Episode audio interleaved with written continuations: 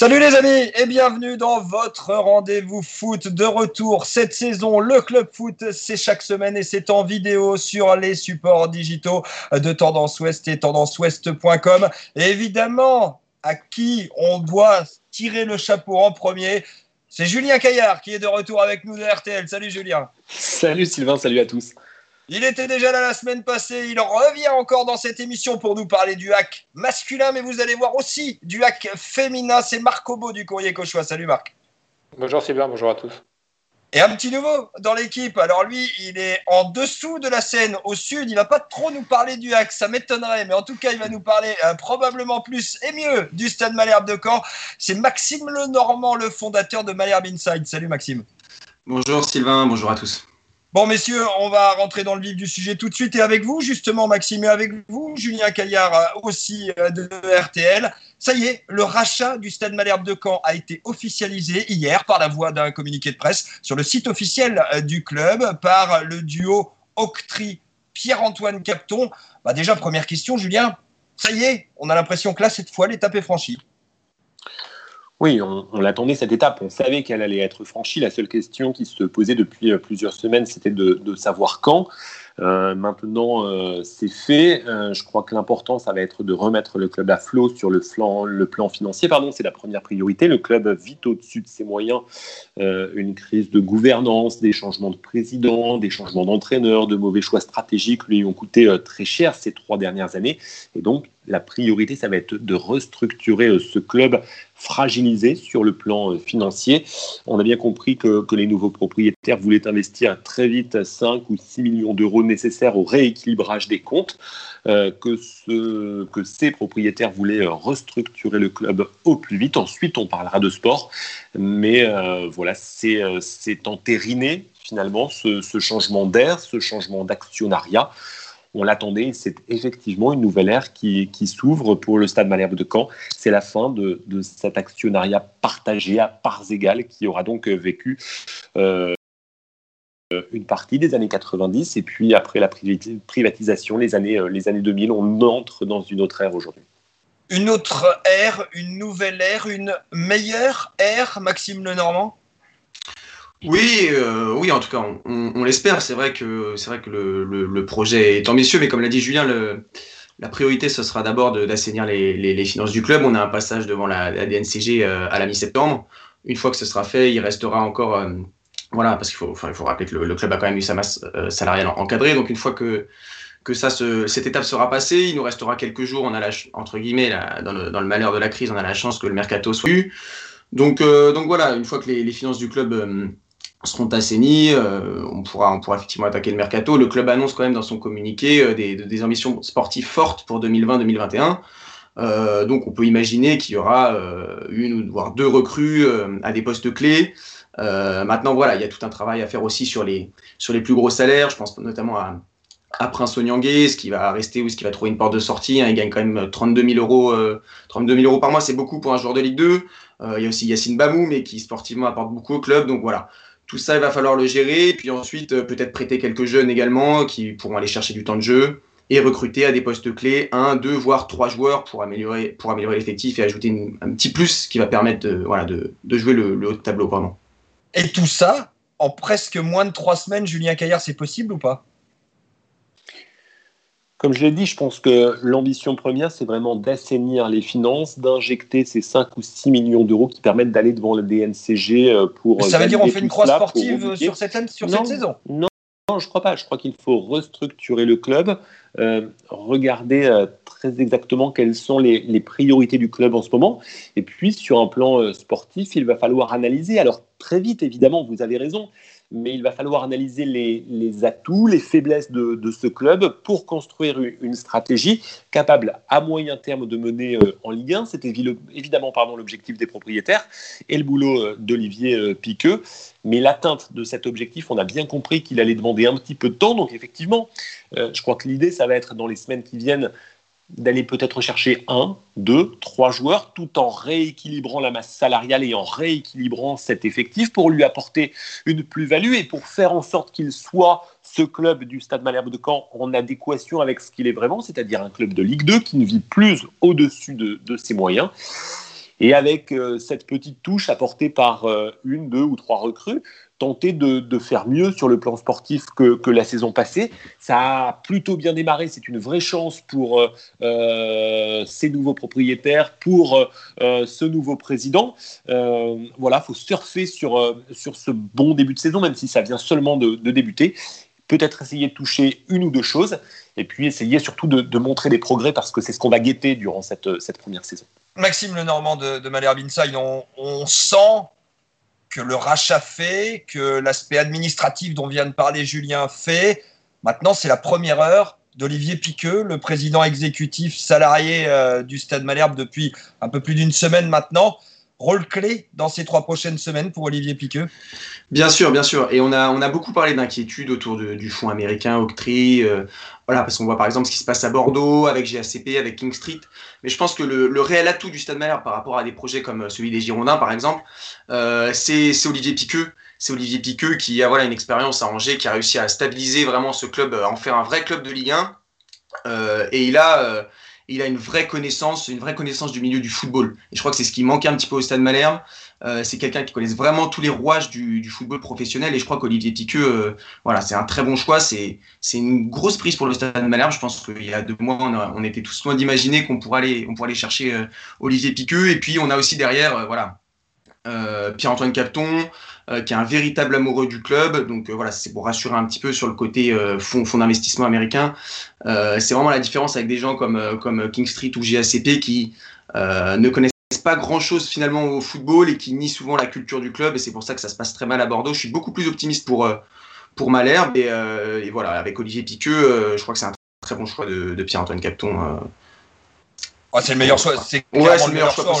On l'a dit dans cette émission à plusieurs reprises. Olivier Piqueux, évidemment, euh, est le meilleur choix euh, que l'on pouvait faire euh, pour l'avenir du Stade Malherbe de Caen en termes de réseau, en termes de CV, en termes d'impact au niveau du foot français. C'est une évidence. Mais le temps, il est le même pour Olivier Piqueux que pour tout le monde. Le temps aussi de grâce, et on en vient à ce deuxième sujet, il sera aussi limité ou au contraire, est-ce que vous pensez que Pierre-Antoine Capton, qui est en état de grâce auprès des supporters aujourd'hui, va le rester, Julien Caillard? Bah, Écoutez, il apparaît à tort ou à raison comme, comme le sauveur euh, Pierre-Antoine Capton. Euh, après trois années difficiles euh, qui ont financièrement fragilisé le club au point de menacer son existence, on l'a dit.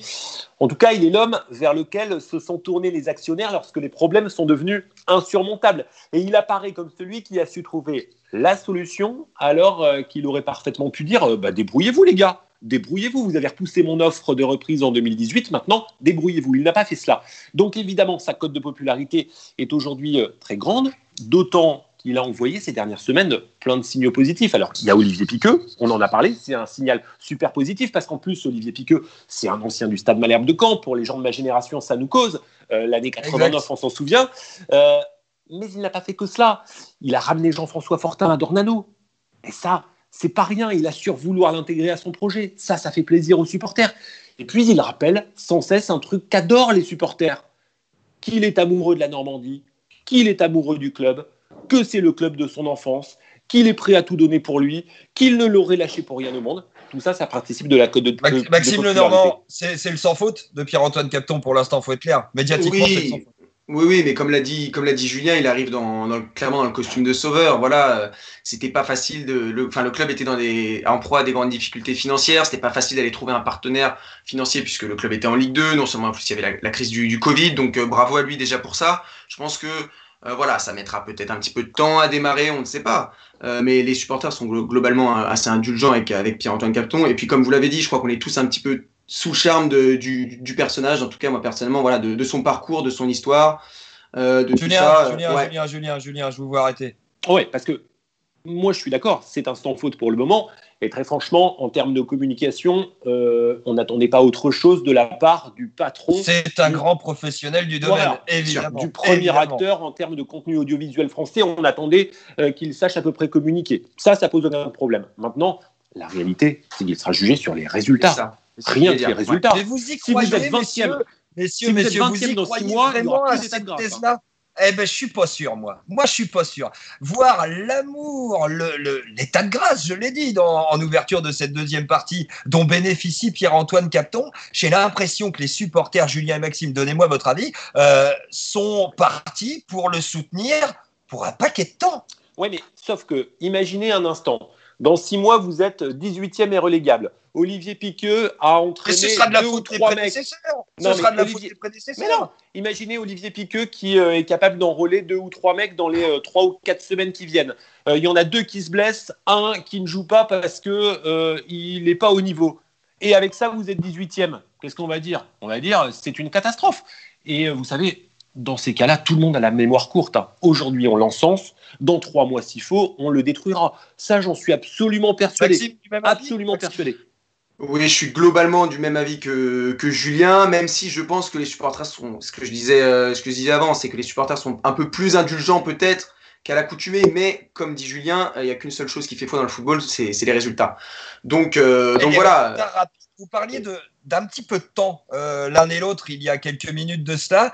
Euh, moi, j'ai pas l'impression qu'on a envie de s'en donner forcément. C'est un peu un garde-fou, mais j'ai pas l'impression qu'on a envie de s'en donner quand on est quand en Ligue 2.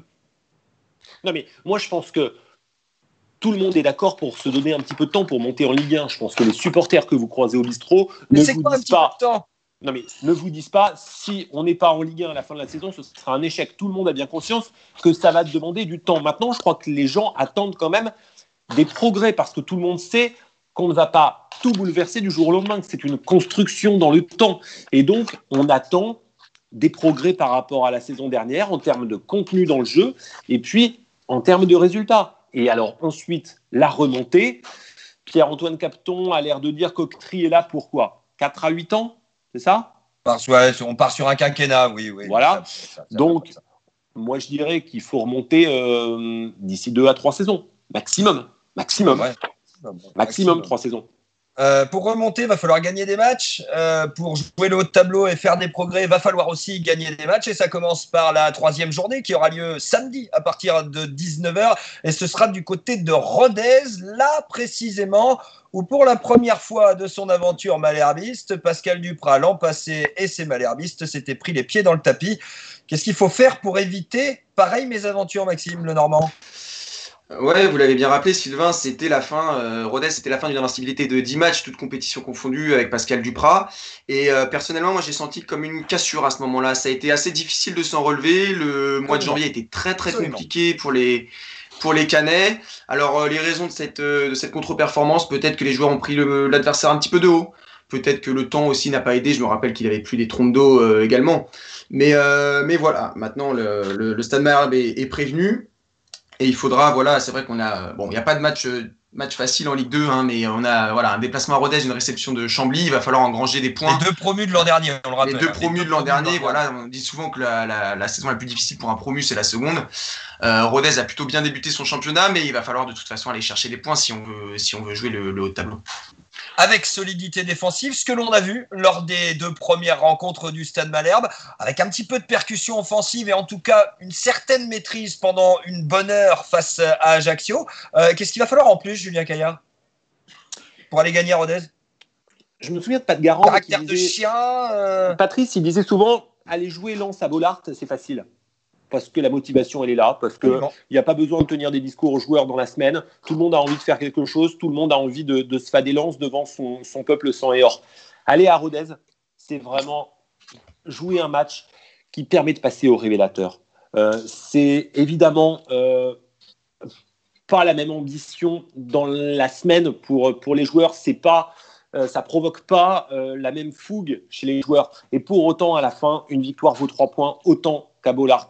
Et c'est face à ces adversaires-là que vous vous révélez. C'est face à ces adversaires-là que vous savez ce que vous pouvez espérer dans un championnat aussi serré qu'un championnat de Ligue 2 où les choses peuvent se jouer à 1, 2, 3 points, c'est-à-dire où les choses se jouent sur des détails et face à, des adversaires comme celui-ci. C'est vrai que Rodez fait plutôt un bon début de championnat, mais c'est vrai que Rodez vise d'abord et avant tout le maintien. C'est un tout petit peu plus de 7 millions d'euros euh, de budget, Rodez. C'est donc sur le papier, loin de vous, quand bien même vous avez des, difficultés euh, financières. faut aller à Rodez avec la volonté euh, de se dépouiller comme si c'était aller à Bollard faut aller à Rodez avec une conviction forte de se faire respecter défensivement et de continuer à s'affirmer offensivement. faut aller à Rodez pour gagner, point pour gagner, point, exactement, ramener euh, les trois points. Ce sera effectivement l'objectif des Malherbistes. Alors, on va pas tirer de plan sur la comète, Maxime Lenormand, mais un bon résultat à Rodez, on reçoit Chambly derrière. Avec les quatre points déjà en magasin, ça veut dire potentiellement deux matchs, un stade Malherbe qui se retrouve en haut du tableau après quatre journées. C'était pas forcément prévu au menu, ça. Bien sûr, bien sûr, comme l'a dit Julien, on a eu la chance de faire, enfin la chance, on l'a provoqué aussi, mais de faire un bon, un bon début de championnat contre deux adversaires euh, euh, compliqués. Voilà, on était, c'est peut-être un petit peu inquiet avec tous ces, tous ces changements en coulisses, etc. Le début de championnat, pas beaucoup de mouvements dans l'effectif, etc. Mais on s'en est plutôt très bien sorti. Du coup, maintenant, on se dit que ce serait dommage d'aller voilà, planter à Rodez ou contre Chambly à, domicile. Donc, c'est important de se mettre sur les bons rails tout de suite. On le voit, euh, alors on l'a vu avec Metz par exemple, qui avait très très bien débuté euh, sa saison il y, a, deux ans. Euh, à Caen, on avait fait un bon début aussi avec Patrice Garand lors de la montée. Bon, ça s'était un petit peu dégradé ensuite. Mais voilà, c'est important de se mettre tout de suite sur, sur de bons rails. Il faut, il faut évidemment engranger les points qu'on peut prendre et puis on verra après où, ça nous, où ça nous mène au fil de la, de la saison. Mais tous les points sont bons à prendre évidemment. Et Sylvain, s'il est malin, Pierre-Antoine Capton, il fait en sorte de battre Chambly et de battre Rodez.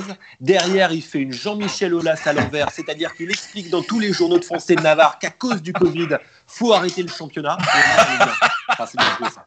Allez, la stratégie, elle est là pour finir cette partie Stade Malherbe de Caen. Le quart d'heure Malherbiste est fini, c'est l'heure d'aller voir le quart d'heure des Hackmen, des ciels et marines. Et quand on parle des ciels et marines dans cette émission, évidemment, il fait partie du pilier de ce club à suivre euh, ses évolutions. C'est Marc Obo du courrier Cauchois. Marc, alors, on va rentrer tout de suite dans le vif du sujet. À quoi on servi au Havre ces deux semaines de mercato?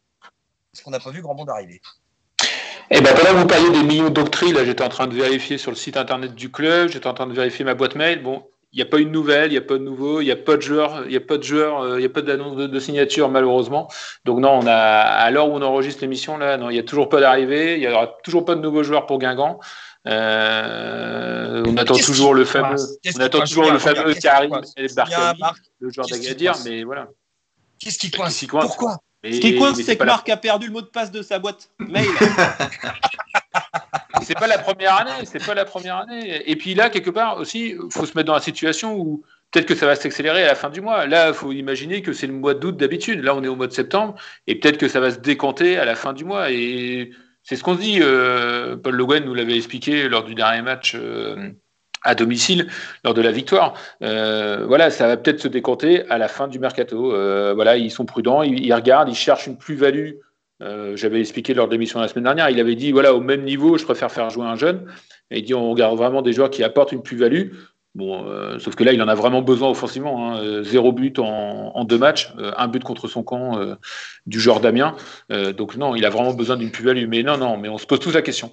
Très urgent, Julien, d'avoir une recrue pour le hack en ce début de championnat. Évidemment qu'on ne retrouvera pas Tino c'est quasi certain, à moins d'un deuxième miracle. Et là, chapeau aux dirigeants et aux recruteurs du Havre. Mais mais il y a juste besoin d'un mec pour mettre des buts, quoi. Oui, moi je pense que Marc a raison quand il dit euh, que le calendrier est décalé, qu'on ne sait pas exactement où on en est. On est en septembre, ça se termine quand? 5 octobre. 5 octobre. Donc voilà, on va attendre d'être sur un marché de joueurs euh, aussi peut-être plus abordable pour des clubs de Ligue 2, euh, comme le Vous pensez sincèrement que les prix vont diminuer? Marc, Julien mais je ne sais pas si les prix vont diminuer. Ce que je pense, c'est que tout le monde est, déboussolé, qu'il n'y a pas eu une énorme activité sur les tout premiers choix, sur euh, les grands clubs européens, que forcément ça joue sur les deuxièmes choix et que fatalement ça joue sur les troisièmes qui sont ceux habituellement que guettent des clubs comme le Havre ou Caen. Donc je pense que tout est décalé. Je pense aussi euh, qu'il y a eu une grosse incertitude économique autour de cette crise du Covid-19 dont on voit un début de résurgence en, cette, en cette rentrée, pour ne pas dire plus. Euh, je pense que tout le monde s'interroge. Je pense que les clubs sont euh, des entreprises qui sont dans la même interrogation que toutes les entreprises de France et de Navarre. Et je pense que tout ça joue. Alors, euh, ce n'est pas une raison pour ne rien faire, mais je ne crois pas que rien n'est fait en, en souterrain. Mais voilà, il faut probablement attendre. Et moi, je suis persuadé qu'on attendra les derniers jours. Marc, du côté du Havre, on a quand même des objectifs de retrouver la Liga. Alors là, on parlait de moyen terme avec le Stade Malherbe de Caen.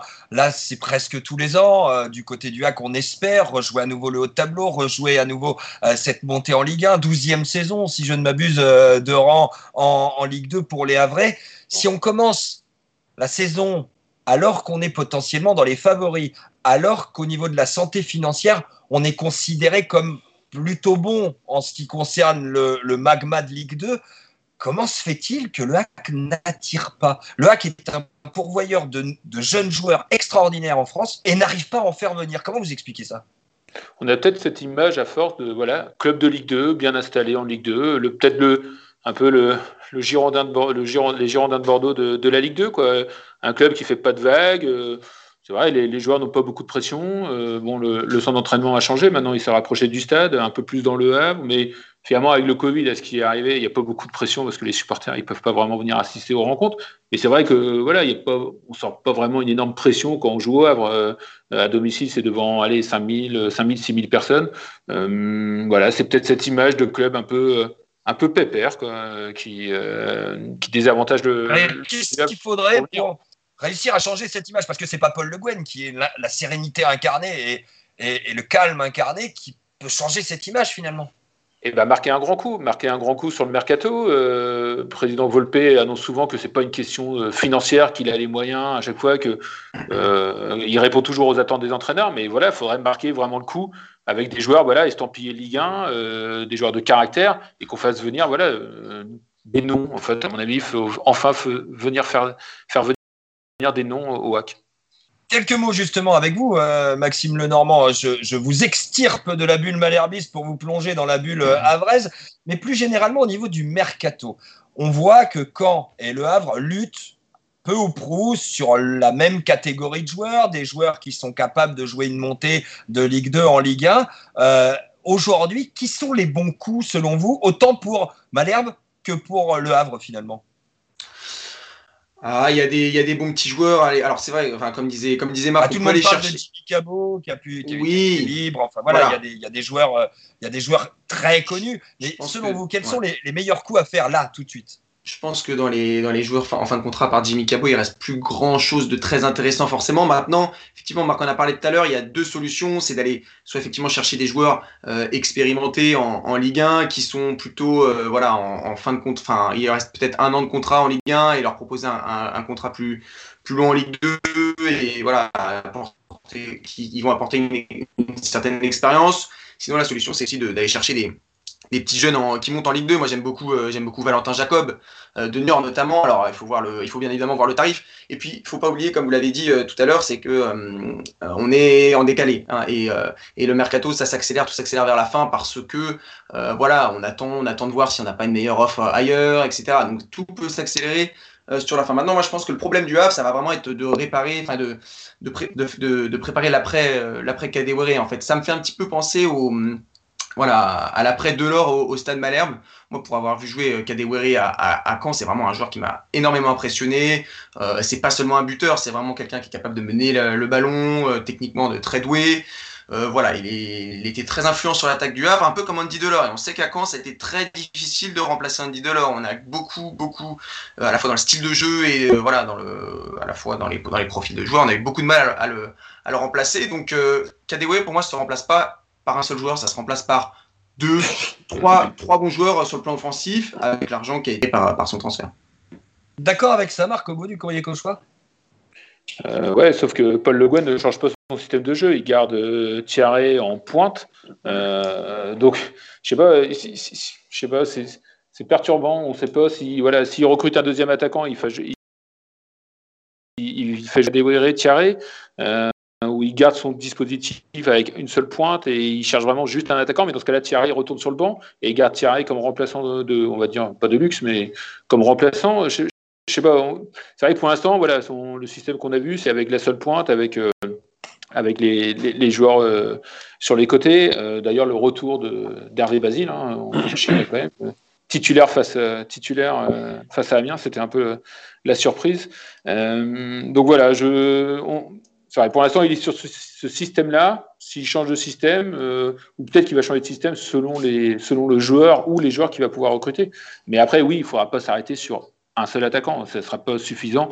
L'année dernière, dès qu'Adewere s'est blessé, euh, on a vu le Havre a commencé à, baisser. Non, on a vu Absolument. Absolument. Bon, à Guingamp, il faudra aller en chercher un bon de résultats lors de cette troisième journée. Ce sera samedi pour euh, les Havrais, Marc. Euh, elle se jouera sur quoi cette partie selon vous face au Guingampais ah bah Déjà, on va voir comment Guingamp, euh, s'il va avoir le fameux choc psychologique. Parce que Guingamp a changé d'entraîneur. On rappelle, Guingamp a changé d'entraîneur. C'est Bécham a changé d'entraîneur après à Guingamp. Exactement. Après deux journées, euh, bah d'ailleurs ça c'est un choix de Xavier Gravelaine, hein, votre ancien, euh, l'ancien directeur sportif de Malherbe. Il l'a annoncé, j'étais surpris, il avait, il a annoncé là que dès la première journée, dès la défaite de la première journée, il avait pris la décision de changer d'entraîneur. Donc c'est pas au bout de deux journées finalement, c'est même au bout d'une journée qu'il avait choisi de changer d'entraîneur. Donc voilà, est-ce qu'il va avoir un choc psychologique? Euh, Est-ce que NTEP, parce que j'étais surpris, les deux premières journées, leur recrue phare, c'est quand même NTEP. Voilà, on parlait de joueurs d'expérience euh, et tout. Eux, euh, Xavier Gravelaine a été chercher NTEP et NTEP a commencé sur le banc les deux matchs aussi. Mais c'est vrai qu'on a un joueur de ce talent. Alors, je ne sais pas à quel niveau physique il est, hein, mais euh, qu'on a un joueur de ce talent qu'on met sur le banc, c'est surprenant. Peut-être qu'il va faire son entrée face au hack. Peut-être que Gravelaine l'a aussi dit à Bazarevich, c'est le plus gros salaire, tu me le mets sur le terrain. C'est son copain Bazdarevic, donc je pense qu'il écoutera en plus. Mm-hmm. Donc, euh, donc euh, il y, a, y, a, absolument ces, ces, paramètres qui vont rentrer en ligne de compte également. Euh, un mot, Marc, pour terminer sur le Havre. Un bon résultat à Guingamp, ce serait déjà un match nul? Ah oui, oui, vu les circonstances, oui. je vous rappelle que Bemba et Herzoy sont, sont suspendus. Gibo, euh, il est de, Gibo est de retour, hein, le, la recrue défensive. Il était à l'entraînement aujourd'hui, ouais, il était à l'entraînement voilà, il, il, est de retour, euh, donc ça c'est, c'est plutôt une bonne nouvelle. Mais Meras, euh, qui jouait avec la sélection turque, est-ce qu'il sera rentré à temps euh, et bah, puis, déjà, il ne rentre pas aujourd'hui, selon les dernières informations, parce qu'il y, a, il y a un passage au, au, à l'avion et, et, il a un test Covid de prévu COVID demain. Donc voilà, donc, voilà. donc c'est vu toutes, toutes les circonstances, oui, un, un match nul sera un très bon résultat en, en terre. C'est tout ce que l'on peut souhaiter au Havre. On va passer au Havraise maintenant. Et un mot, parce qu'on ne pouvait pas le manquer, c'est un vrai événement. Les Havraises ont joué le premier match de leur histoire en élite féminine de football, la division 1 féminine, et ça s'est plutôt très bien passé. Victoire extrêmement nette, 4 buts à 0 des filles de Thierry Huvenard. C'était à ici autres promus en euh, D1. Marc, euh, elles peuvent faire quelque chose, c'est à Brest ou c'était juste le point de départ de la saison face à un autre promu qui sera plus faible? Quand vous dites faire quelque chose, c'est-à-dire. Elles peuvent bien se maintenir milieu de tableau et créer quelques surprises? C'est clairement l'objectif. Euh, j'avais fait la conférence de presse de, début de saison avec Thierry Hunard. Voilà, il, y a, il disait il y a quatre intouchables Lyon, PSG, Montpellier, Bordeaux. Et nous, si on est derrière euh, vers la sixième, sixième, septième place, ça sera très très bien. Et d'ailleurs, en plus, hasard du calendrier. Enfin, d'ailleurs, il a trouvé qu'il était très bizarre ce calendrier. C'est bizarre, je suis pas surpris. ils ont sept matchs justement face aux équipes, on va dire, euh, jouables. Et après, il enchaîne quatre matchs face à Bordeaux, Montpellier, Lyon et PSG. Donc bah en fait, pour lui, la face aller se joue maintenant. C'est euh, les sept premiers matchs, il doit prendre le maximum de points parce qu'il sait que les quatre derniers matchs, à moins d'une surprise, à moins d'une surprise, ça sera très très dur. Euh, Julien, un mot sur ces féminines du hack. Euh, on, est, on est plutôt heureux de voir une équipe normande au plus haut niveau du foot féminin. Et c'est un peu un modèle pour le voisin euh, du, de Basse-Normandie qui est Caen. le but, c'est d'arriver là le plus vite possible aussi. C'est ça. C'est exactement ça le, modèle, même si évidemment la construction est beaucoup plus récente à Caen et même si tout ça va, va, demander du temps. Euh, on peut penser qu'à quand elles seront compétitives pour jouer euh, une éventuelle deuxième montée euh, consécutive, ces, ces joueuses rouges et bleues. non, moi je me réjouis de, voir les Havres au, plus haut niveau. D'abord parce que bah, c'est du sport de haut niveau en plus dans la région. Ensuite, c'est l'occasion de voir des joueuses de très très très haut niveau dans la région. Je pense évidemment aux joueuses lyonnaises et parisiennes, mais pas seulement. Et puis, euh, c'est aussi euh, l'occasion de faire naître des vocations. C'est plus facile pour des petites filles de, la région de se mettre au foot quand elles peuvent avoir à quelques kilomètres de chez elles euh, des exemples, des, nanas qui se démènent sur le terrain, qui font montre de, de talent. je pense que c'est super positif pour le foot en général et pour le foot féminin en particulier. Et peut-être même pour l'ensemble du sport féminin en particulier. J'allais vous le dire, j'allais conclure là-dessus. Effectivement, pour le sport féminin, et on le suivra, euh, ce hack féminin, dans son aventure en euh, première division toute cette saison. On va terminer euh, ce club foot de ce mardi 8 septembre. Évidemment, et comme à chaque fin d'émission, par le foot régional, national 1, national 2, national 3. Et là, j'en viens avec vous, Marcomo. Vous avez forcément suivi ces péripéties et de Quevilly-Rouen Métropole et d'Avranches en National 1. Le Covid est partout des matchs remis à gogo en National 1. Ça commence mal, ce championnat. C'est impressionnant. Hein. Bourg-en-Bresse sur quatre journées de championnat. Bourg-en-Bresse a, déjà trois matchs de retard. Euh, Bruno Hirles, après le match, après la belle victoire de QRM à, Villefranche, la première victoire, euh, justement, il disait que le championnat national va être tronqué, le classement sera illisible cette saison. Pour exemple, Bourg-en-Bresse déjà trois matchs de retard. Euh, donc ça va être très très dur hein, ce championnat. Euh, Avranches va en avoir deux, QRM va en avoir un également dans il En a déjà un. Il en a déjà un. Voilà, il en a déjà un. Avranches va en avoir deux puisque les Avranchinés, on le rappelle, n'ont pas joué hier face à Orléans. messieurs, Juste un petit mot quand même. On part sur un championnat de troisième division nationale qui a déjà moult matchs remis. La Coupe de France va arriver pour ces mêmes équipes. Alors, championnat illisible, oui, mais championnat équitable toujours ou pas, Julien? Moi, je pense que le problème, il n'est même pas là. Euh, Gilbert Guérin prédit que le championnat n'ira pas à son terme dans les, situations actuelles. Il n'est pas le seul. Je suis pas, sûr qu'il n'ait pas raison. Je suis pas sûr qu'il n'ait pas raison. Euh, j'ai regardé dimanche soir euh, le dernier point de Santé publique France qui évoquait une progression exponentielle de la circulation du, virus, une dynamique de transmission euh, préoccupante selon ses propres mots. On est passé à 28 départements en zone rouge, dont la Seine-Maritime. À Marseille, on apprend aujourd'hui que la quasi-totalité des lits de, de, réanimation alloués aux patients Covid sont occupés. À Lille, deux lycées ont dû fermer pas plus tard qu'aujourd'hui. Tout cela n'est pas rassurant. Alors, le monde associatif en général et le football amateur en particulier ne vivent pas en vase clos. Donc cette réalité, elle les concerne euh, forcément.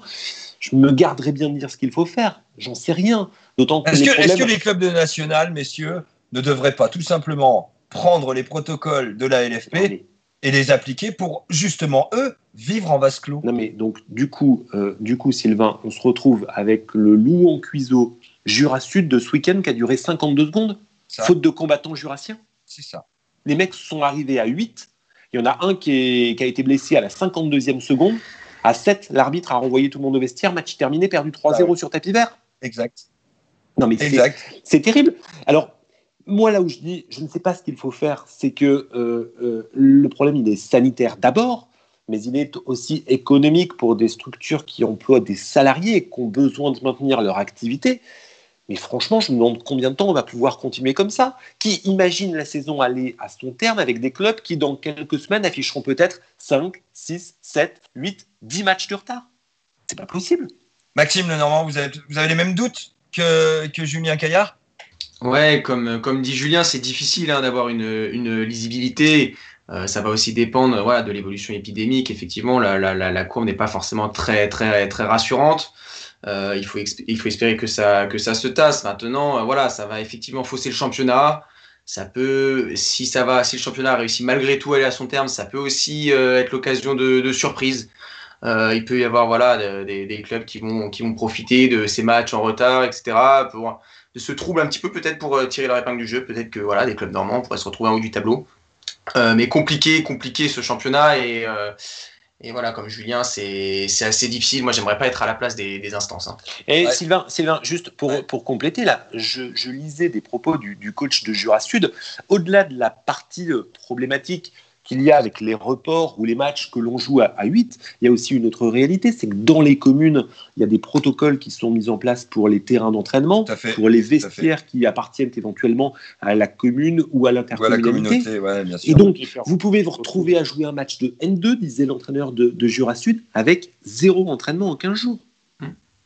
On parle de la N2. Vous imaginez le danger, y compris physique, pour les joueurs Ah mais bien sûr, bien sûr. Marc les entraîneurs de niveau, de niveau régional que j'interviewais pour euh, la Coupe de France pour le premier tour, là, de R3, de R2, ils disaient que certains ils avaient changé leur manière de préparer euh, le championnat pour faire un début de championnat canon. Comme ça, si le championnat s'arrête, il faut être le plus haut possible. Alors que d'habitude, ils préparent voilà, entraînement physique. Ils font des préparations très légères pour l'instant pour, être monter en efficace tout de suite. Exactement. Et même les entraîneurs, on parle des entraîneurs de National, National 2, mais même les entraîneurs de R2, R3 pensent à ça, de dire faut être très haut parce que si jamais ils arrêtent le championnat à n'importe quel moment, voilà, qu'on soit en haut, qu'on soit pas, qu'on risque pas une, une, relégation, s'ils arrêtent comme la fois dernière au mois de mars, voilà, on arrête les championnats, on bloque le classement et tout le monde pense à ça. C'est, incroyable. Et, euh, et, pour compléter ce que dit Marc, euh, moi, ce qui m'a beaucoup impressionné, c'est qu'on est vraiment dans une situation très différente de celle qu'on a connue après le confinement, au moment où les calendriers ont été effectués. Et je ne sais pas si vous avez fait euh, le tour des forums des associations qui se sont déroulés ce week-end mais dans de nombreux forums, on rencontre des dirigeants qui sont catastrophés parce que les adhésions ne, reviennent pas, les nouveaux adhérents ne sont pas là parce que les mamans, lorsqu'elles veulent inscrire le fiston au foot, euh, ou leur fille d'ailleurs euh, au foot, euh, demandent quels sont les protocoles, comment éviter les contacts. Dans les sports de combat, on demande aux entraîneurs comment faire pour éviter les contacts. Vous imaginez éviter les contacts au judo Non, on ne se rend pas compte à quel point la, la, situation elle est, elle est terrible pour le foot évidemment, mais elle est terrible pour tout le sport et tout le monde associatif. Eh ben, pour le premier tour de la Coupe de France, ce qui était incroyable, c'est que c'était selon les communes, euh, des vestiaires étaient ouverts ou pas. On pouvait prendre une douche ou pas à la fin du match. Ah. Euh, il y a des équipes qui changent dans les, dans les voitures, euh, même catégorie jeune. voilà, c'est c'est vrai que c'est voilà, des, jeunes qui font une heure de route pour aller jouer à, à, Quevilly-Rouen ou qui viennent jouer au Havre, bah, ils changent dans la voiture et après ils rentrent, ils rentrent à Rouen ou au Havre sans prendre de douche. Euh, c'est vrai que les conditions, selon les mairies, selon les communes, sont différentes. Et c'est vrai que ce début de, ce début de saison est, est incroyable un début de saison absolument incroyable. Et messieurs, vous m'avez tendu une parfaite perche pour conclure cette émission parce que cette semaine sur Tendance Ouest et tendanceouest.com, vous allez pouvoir découvrir l'interview de Nicolas Marais, le président du comité régional olympique et sportif de Normandie, qui justement, figurez-vous, tire les mêmes sonnettes d'alarme que vous, notamment Julien, et je reviens sur ce que vous avez dit, avec la chute vertigineuse des licenciés dans les différents euh, forums d'associations. Ce seront évidemment euh, des préoccupations que l'on aura aussi sur l'antenne de Tendance Ouest et dans cette émission. Merci, messieurs, euh, d'être euh, présents dans ce club foot euh, de ce mardi 8 septembre. Merci à vous, Marc Obo du Courrier Cauchois. Merci à vous, Julien Caillard d'RTL. Et merci à vous, Maxime Lenormand de Malherbe pour cette première. C'était un plaisir de vous avoir. On se dit à la semaine prochaine et continuez surtout à vivre et à bien vivre sur notre planète sport en Normandie. Salut, bonne semaine. Salut.